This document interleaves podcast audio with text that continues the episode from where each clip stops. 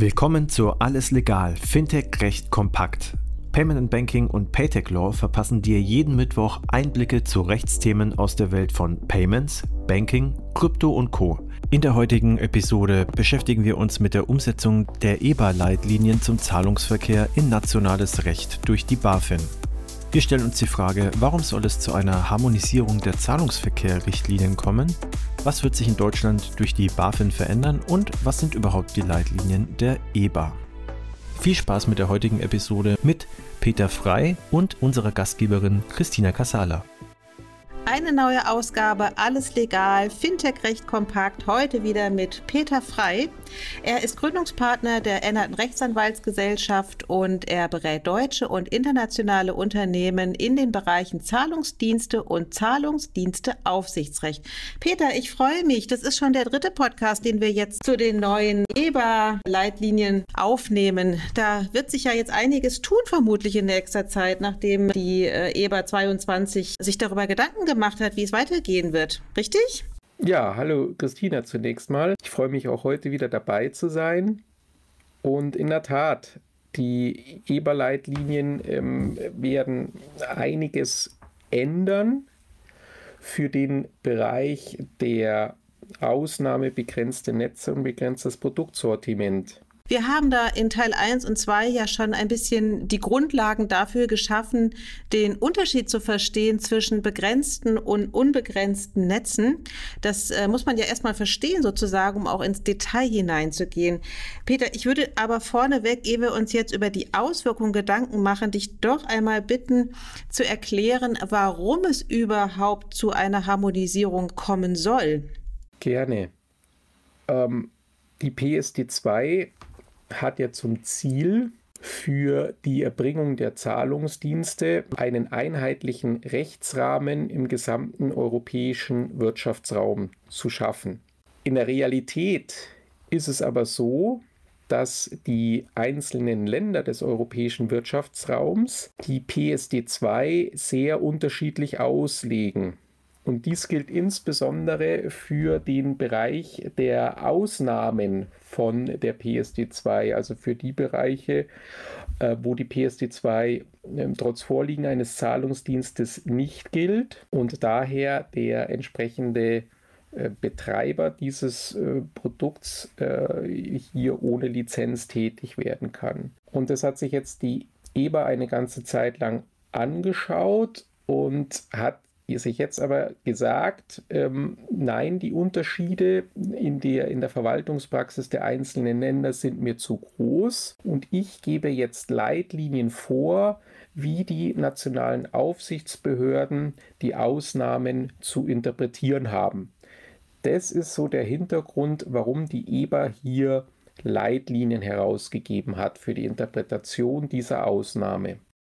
Jetzt könnte ich mir vorstellen, dass die BaFin, die dafür ja verantwortlich ist in Deutschland, da doch relativ streng ist. Was wird sich also jetzt verändern? Du hast es schon richtig äh, gesagt, ja, die BaFin war bei der Interpretation dieser Ausnahme schon bisher sehr restriktiv und hat sich mit ihrer restriktiven Interpretation anscheinend durchgesetzt in Europa. Das heißt, die EBA-Leitlinien haben im Ausgangspunkt die restriktive Interpretation dieser Ausnahme durch die BaFin bestätigt und von daher wird sich für Deutschland gar nicht so viel ändern, wohl aber für äh, die anderen oder für Länder des europäischen Wirtschaftsraums, die diese Ausnahme bisher sehr großzügig ausgelegt haben.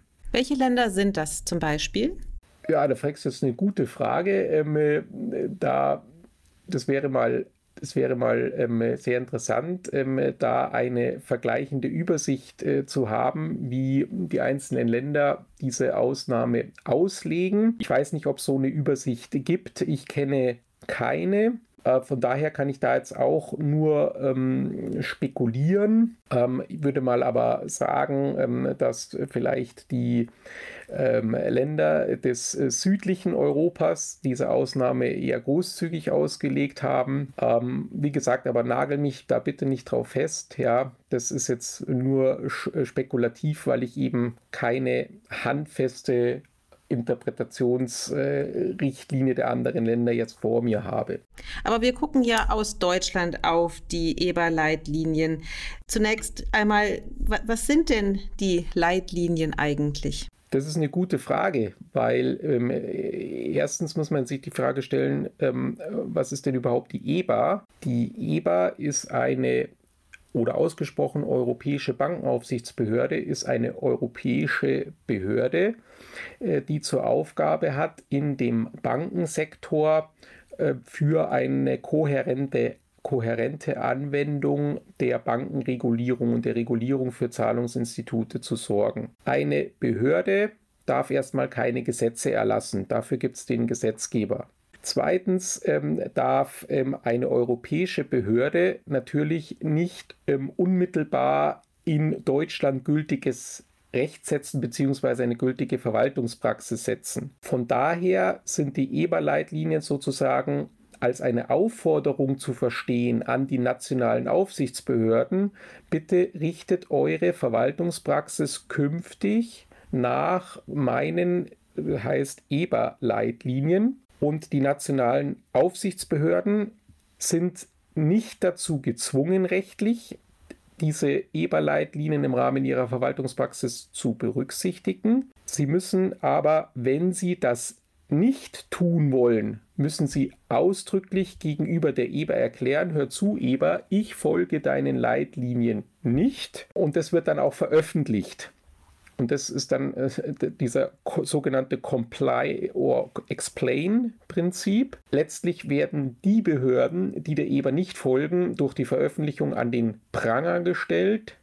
Und ähm, von daher ähm, ist es so ein bisschen Druck für die nationalen Aufsichtsbehörden zu sagen, okay, Eber, ich folge dir schon bei deinen Leitlinien. Die hat schon erklärt, ja, dass sie die Leitlinien anwenden möchte.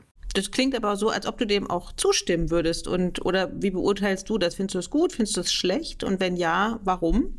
Ich finde es grundsätzlich gut, dass ähm, es eine EBA gibt, die äh, solche Leitlinien setzt ähm, weil äh, man eben dadurch dem Ziel der PSD 2 näher kommt, ähm, einen einheitlichen Rechtsrahmen zu schaffen für die Erbringung der Zahlungsdienste in ganz Europa.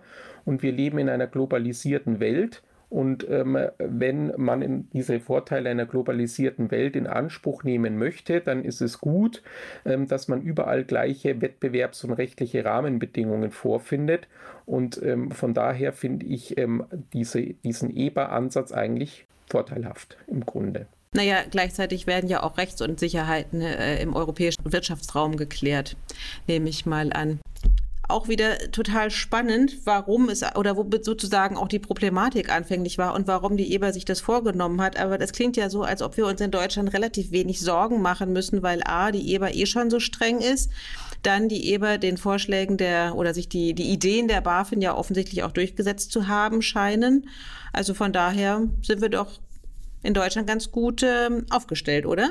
Ja, in der Tat. Also in Deutschland ähm, selbst wird sich nicht so viel ändern, weil die Verwaltungspraxis der BaFin in den EBA-Leitlinien eigentlich schon gut äh, umgesetzt ähm, wurde. Es wird aber dennoch ein paar Neuerungen und Klarstellungen ähm, geben. Ähm, von daher lohnt es sich schon, äh, diese Leitlinien ähm, einmal näher anzuschauen und ähm, herauszufiltern, was es denn da Neues gibt. Genau, und äh, weil auch das wieder sehr viel Erklärung braucht, ähm, vertagen wir das auf Folge 4 unseres Podcastes. Peter, bis hierhin herzlichen Dank erstmal.